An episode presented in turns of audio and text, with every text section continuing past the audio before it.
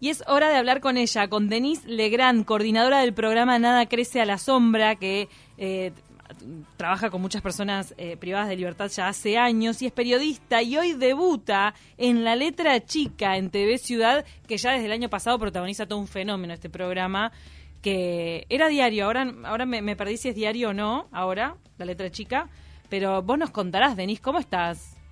¿Qué tal? ¿Todo bien? ¿Cómo andan? Es diario de lunes a viernes. Ahí va. Vuelve, porque al final estaba yendo eh, algunos días, ahora vuelve de lunes a viernes, de lunes a jueves con el formato de siempre y el viernes con un formato especial que, que ya lo van a ver esta semana. ¿Cómo te surge a vos esta, esta posibilidad, esta oportunidad de hacer televisión todos los días? ¿Cómo es que te llega la propuesta?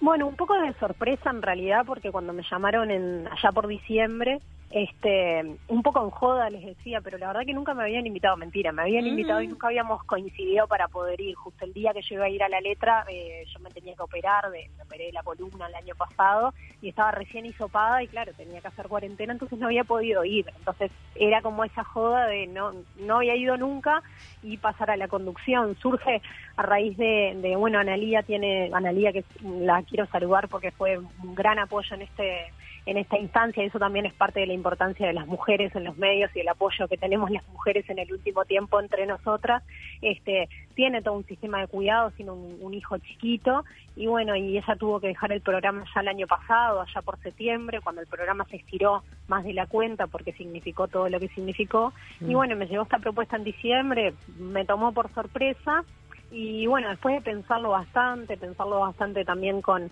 con las personas que me rodean y con todo lo que tiene que ver con el trabajo de Nada Crece a la Sombra, que es para mí como un poco el, motor y, mi ocupación principal, termino resolviendo que sí, porque era una oportunidad increíble y un momento también para, para poder posicionarnos desde otro lugar, las mujeres, las mujeres jóvenes, en los medios de comunicación y bueno, eso, expectante. Además, eh, lo que tiene la letra chica es que tratan temas en profundidad. Cada, cada programa trata sobre un tema, ¿verdad? Con, con invitados especiales. Y bueno, seguramente vos le vas a poner tu impronta personal con toda la experiencia que tenés como activista. Sí, la idea de cada día de la letra chica es tomar un tema y tratar de descomponer ese tema con el aporte de, profesionales, el aporte de especialistas, el aporte de la academia, también el aporte muchas veces de los movimientos sociales. La idea es poder, eso, a veces los tiempos de la televisión nos hacen estar mucho sobre las noticias y no poder ir tan a fondo, lo que tiene un periodístico diario que te permite un poco más. Esto justamente la idea de la letra chica es porque lo importante es leer la letra chica muchas veces en, en los distintos fenómenos que suceden en el día a día.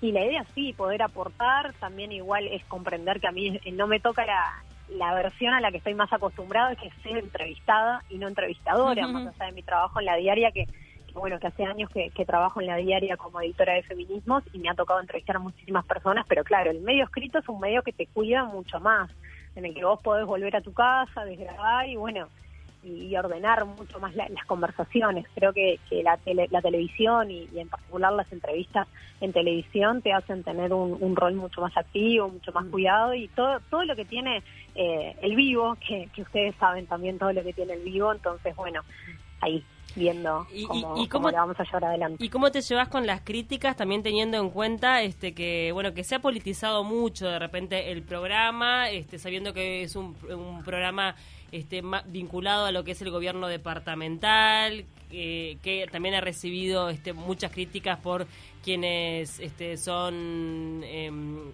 más pro gobierno nacional, seguidores del partido del, gobierno central. ¿Cómo, ¿Cómo, cómo, te llevas con eso? ¿Cómo lo manejas? Creo que todo está politizado hoy en día, este, porque está, están politizados los medios públicos, también están politizados los medios privados. Hay una politización que muchas veces los que trabajamos en medio de y los que trabajamos en medio de comunicación lo recibimos, pero también somos conscientes del trabajo que hacemos, del rol que ocupamos y que más allá que cada, a ver, primero, todos, todas y todos nosotros votamos porque estamos en democracia y eso ya es una buena noticia. Después lo que cada uno vote es bastante independiente del trabajo que cada uno hace y también desde qué lugar quiere posicionarse. En el último tiempo además también se ha llevado, como pasa generalmente, una crítica muy importante hacia los medios públicos, ¿no? Hacia, hacia Televisión Nacional, Canal 5 ahora, y hacia TV Ciudad. Me parece que a veces no nos damos cuenta de la importancia de los medios públicos, la importancia de, todo lo que significa esto para la cultura, para poder desarrollar este otro tipo de, formatos de televisión que nos están tan de la mano con el mercado, que también está muy bien que exista porque los canales privados también hacen su trabajo, comunican y demás. Creo que es algo que nos pasa comúnmente y que también nos pasa mucho más a, determinados perfiles. La crítica a veces viene viene como de todos lados y muchas veces también le pasa a algunos este, compañeros periodistas que, que un día son focas y al otro día son fachos. O sea, entonces creo que hay una, una continua intención de tratar de etiquetarnos de una manera o de otra o tratar de alguna manera sin consumir nuestro trabajo, tratar de alguna manera peyorativa. Este, creo que es parte de las reglas del juego. Lo que se suma en estos, en estos tiempos a los medios de comunicación es que no solamente estás expuesta en los medios de comunicación, sino que también estás expuesta en las redes sociales. Claro. Eso, la letra chica, los temas de la letra chica y cada programa migran mucho a Twitter, digo, fue fue tendencia varias veces. Lo, lo destacó Fede Dalmaud, el que era director de TV Ciudad, lo destacó siempre como la letra chica como que marcaba mucho la agenda de Twitter, donde vos también sos muy activa en Twitter. Y eso, bueno, antes de que se estrene este programa con tu incorporación, también eh, lo que te tocó fueron muchas críticas, ¿no? Te, te, dieron para atrás en, en, varias cosas y por eso vos respondiste 2021 y todavía hay gente que odia tanto a las mujeres que sigue pensando que solo accedemos a los espacios y chupamos pija. Sí, creo que es algo que nos pasa a las mujeres en general este, y que tiene bien que ver con una violencia de género y una violencia política. Mientras los varones llegan a los lugares, o los varones, ni sea, los varones están en los lugares, los varones acceden a determinados lugares, no se los critica, o sea, se les puede criticar por determinadas cosas, pero en general las mujeres siempre nos critican por lo mismo. Es una crítica histórica que a pesar de todos los avances del movimiento feminista, de todos los de todos los lugares que hemos conquistado, de los discursos que hemos conquistado, sigue sigue todavía pareciendo que llegamos a determinado lugar gracias a un hombre gracias a ese falocentrismo que sigue existiendo, como si el pene de los hombres siguiera siendo lo más poderoso este, en la vida y es un ataque como medio típico y constante. Entonces también este, a veces una dice, bueno, yo a esto tengo que reaccionar. ¿Por qué? Porque yo tengo la posibilidad de hacerlo. Y si yo no reacciono con todas las herramientas que tengo, con todo también el respaldo que tengo como a, nivel público y a nivel político, producto del laburo, es muy difícil que después otras mujeres puedan, este, mujeres que no tengan el privilegio que tenemos nosotras en gran medida, puedan reaccionar. Y eso tiene que ver un poco también con no dejar pasar cualquier cosa. Muchas veces en las redes también se dice, bueno, no hay que contestar, no hay que esto, sí, es verdad, es una posibilidad. Ahora, a nivel eh, táctico tampoco podemos dejar que se diga cualquier cosa y no podemos eh, dejar que esos relatos sean los que se instalen. ¿Por qué? Porque no son los reales y porque no lo merece, no lo merezco yo, no lo merece otra mujer, ni tampoco lo merece el trabajo que, que muchas de nosotras hacemos y el trabajo que los medios de comunicación hacen también incorporando muchas más voces de mujeres en los últimos tiempos. Pero vos, hubo un, punto en el que vos estabas pensando en no responder y hubo un par de comentarios que, que, que o sea, te terminaron de saturar para dar esta respuesta. No, creo que es como mucho más básico. Yo, o sea, cuando surgió esto, dije, bueno, voy a destinar un tiempo a responder como fueron, la verdad que fueron muchísimos mensajes de con mucho amor y mucho cariño y mucho apoyo. Y también aparecieron de los otros después. Mm. Muchos articulados, ¿no? Porque primero fue todo el amor y de repente aparecieron todos los usuarios de arroba X 123456, ¿no? Todo esto del troleo que existe, ah, que, a ver, que es un mm. troleo organizado, que, no son personas, o sea, son personas pensantes a través de una estrategia de comunicación. Entonces, mm. parte de esa estrategia de comunicación también es responder desde una visión táctica. Si yo hubiera puesto otra palabra, si yo hubiera puesto sexo oral, yo estoy segura que no hubiera tenido la repercusión que tuvo. Entonces, parte también de, de que confíen en nosotras las mujeres comunicando es que confíen que desde nuestra educación y desde nuestro razonamiento podemos elegir qué palabras usar y qué táctica de comunicación usar. Porque la estrategia de impacto que se tiene de querer pasarle por encima a las mujeres y decir cualquier cosa, también se puede responder de esa forma. Entonces, creo que tiene más que ver con, con que hay determinadas violencias que ya no tenemos por qué dejar pasar, porque ya no llegamos a los lugares hace muchísimo tiempo gracias a...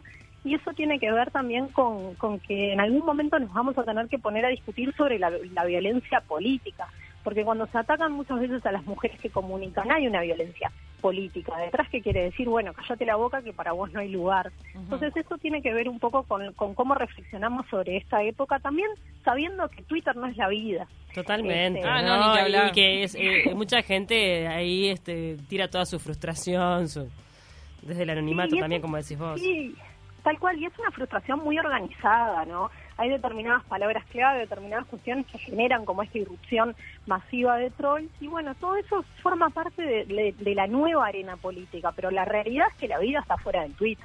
Totalmente. La vida está en el día a día. y es mucho más linda. ¿Vas a seguir trabajando en Nada Crece a la Sombra? Sí, obvio. Sí, sí, mi trabajo en Nada Crece a la Sombra se mantiene intacto. También voy a seguir trabajando en la diaria como editora de feminismos, porque, bueno, parte también de lo que, de cuando llegó este ofrecimiento, es que para mí era muy importante no, no dejar determinados, determinados lugares que, que para mí han sido claves y que los que he aprendido un montón. Y seguro que, o sea, la cárcel va a seguir siendo mi principal ocupación. Y bueno, y a partir de, de, de la tardecita ya voy a estar en el canal y, bueno, trabajando este, en un vivo, que con todo lo que significa el vivo, ustedes bien lo saben, pero sí, mi trabajo mi trabajo diurno nada crece en la sombra y después también en las respuestas a las familias que muchas veces llegan los días, los fines de semana y a cualquier hora va a seguir estando, así que bueno, nada, tratando de aprender de este nuevo 2021 que, que nos trae desafíos para, para todas las personas que estamos en distintos lugares. Nada crece a la sombra tuvo mucho protagonismo, acompañamiento con Kung Fu, el, el rapero, que estaba privado de libertad, luego salió en libertad y, vi en su Twitter que él estaba buscando trabajo. Actualizame, decime que consiguió trabajo o si no, tenemos que empezar campaña acá también. Sí, bueno, el desafío de Fede creo que es el desafío de muchas de las personas que pasan por la privación de libertad. Fede tiene, está trabajando con nosotros como tallerista, eso le ocupa más o menos unas 15, 20 horas por semana pero claro, a ver, así como nosotros vivimos del multiempleo, las personas que egresan del sistema penitenciario también necesitan del multiempleo para poder generar oportunidades, además de todas las dificultades económicas que tenemos nosotros como organización, que mm. bien nos gustaría estar en otro lugar. Usted está buscando trabajo, está trabajando también con, en, una empresa de catering para rodajes, este, así que nada, es una persona que tiene mucha capacidad a nivel técnico y que se amolda a básicamente cualquier realidad y está en búsqueda de trabajo también para poder apoyar a, su familia con todo lo que significa haber tenido que salir de circulación tanto tiempo. Es esta como este resurgir en sociedad también tratando de, de hacer un camino viendo si Federico que de alguna manera tiene una experiencia penitenciaria destacada y tiene una experiencia post penitenciaria muy destacada si Federico no lo logra quién lo va a lograr eso es un poco como la... la claro, totalmente. Sí, ha cantado en el Solís. Sí, sí, digo, es una persona muy conocida ya. Sí, presentó dos veces su disco en el Solís, tuvo muchísimas salidas. Este, bueno, su salida tuvo también una repercusión mediática bastante importante, que estuvo como eh, trasladando un poco su mensaje en distintos medios de comunicación. Y bueno, un poco es eso, ¿no? Más allá de lo que pasa cuando están las luces, digamos, también hay que sostener el día a día, la rutina, el trabajo, lo que nos pasa a todos nosotros cuando vivimos en sociedad. Entonces, el desafío de alguna manera es que puedan haber oportunidades que sostengan estas trayectorias de vida, porque no alcanza solamente con querer zafar del delito, con querer cortar con la trayectoria delictiva, si no hay un sostén alrededor que pueda garantizar los medios básicos de vida, como nos pasa a todos nosotros. ¿Cómo, eh, eh, nada crece a la sombra? ¿Cómo se está financiando actualmente? ¿Necesita fondos del Ministerio del Interior? O sea, en parte es un financiamiento, ¿también tiene eso? Sí, actualmente tenemos ocho contratos del Ministerio del Interior, este, que son de 21 mil pesos nominales cada uno, son 16 mil pesos en mano por 40 horas semanales, estamos hablando de 100 pesos la hora. Este, nosotros hasta el año pasado éramos 25 personas con esa financiación. Este, ahora este año hubo, tuvimos que por razones obvias bajar el, el equipo. Eh, nosotros teníamos también una resolución de, presidencia que, que adjudicaba este, un presupuesto que no se ha cumplido. La última transferencia económica fue el 6 de marzo, o sea, vamos a cumplir un año sin cobrar y hemos sostenido básicamente el trabajo en el día a día. Ah, pero eh, entonces lo están haciendo hace un año de forma voluntaria.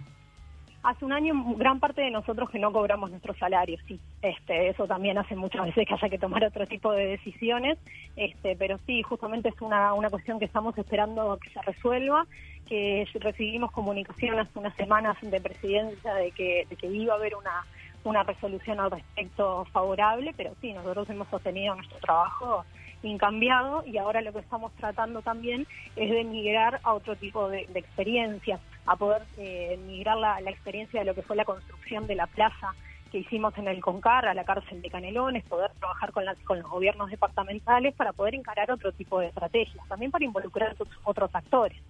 Claro. Eh, como feminista también tenía una última pregunta y es este como activista feminista que ya hace años que estás trabajando en eso, bueno, sos la editora de, de Feminismos de la Diaria, ¿cómo te imaginas este 8 de marzo? Vos, por ejemplo, ¿cómo lo vas a vivir? Bueno, yo en la letra chica, en vivo de 8 Claro. de 9 voy a estar ahí. Sí. Este, lo- creo que todos lo vamos a vivir distinto porque estamos muy acostumbradas a, a movilizarnos, a que sea la movilización más grande eh, del año, después de la marcha del silencio, y creo que va a ser un, un 8 de marzo especial en que estamos un poco también con la responsabilidad de cuidarnos entre todas y todos, poder tener medidas sanitarias eh, ac- acordes, mientras, bueno, por suerte las vacunas, hoy empieza, empezaron las vacunas, todo lo que eso significa, pero también va a haber un tiempo en que socialmente nos vamos a tener que reacomodar. Y reacomodar tiene que ver también con cómo nos movilizamos de otra manera. Claramente las marchas ma- masivas están eh, contrarrecomendadas, así que no es algo que se pueda hacer este año ni que se deba hacer. Van a haber movilizaciones en los distintos barrios más pequeños y creo que lo que está bueno es que este 8 de marzo, ya que estamos de alguna manera obligadas a hacerlo distinto, bueno, poder reflexionar, poder reflexionar en las familias, en los grupos de amigos, en los espacios de estudio, en los espacios de trabajo y poder llevarlo de esta otra manera que, bueno, que la pandemia nos obliga a todos a llevar la vida de otra manera ya hace un tiempo y también las movilizaciones las vamos a poder llevar de otra manera. Creo que es una instancia para la reflexión que no debería significar desmovilización, sino movilización alternativa, de otra forma, cuidándonos y también posicionando este tema que, bueno, que tanto que tanto ha complicado nos, nos ha complicado muchas veces la vida, pero que también muchas veces este, este activismo nos ha generado poder descubrir cosas nuevas, discutir y bueno, y generar un mundo en el que vivamos mejor. Creo que el objetivo último de, de los feminismos es eso, que vivamos mejor, que vivamos con menos violencia y que vivamos más unidos. Y para todo eso este año nos vamos a tener que cuidar de otra manera. Totalmente. Denise, ¿cómo estás para el estreno de hoy? Bien. ¿Estás Todavía no me nerviosa? puse nerviosa. Todavía no me puse nerviosa, creo que ya más llegando a la hora que tengo que moverme hacia el canal me va a poner más nerviosa, pero nada, eh, contenta también. Bueno, Diego, hoy eh, nació la bebé de Sí, Diego. tremendo. sí, le mandamos un abrazo. ¡Qué timing! sí. ¡Qué timing! Llegó, llegó Chichi Isabel ayer, Sí. están muy contentos, están él, Vicky, su mamá, todas, todos están muy bien por suerte, así que bueno, es una alegría para el equipo, es un desafío también para el equipo, pero bueno, nada, si, si arrancamos así con un nacimiento, nada puede salir mal. Totalmente.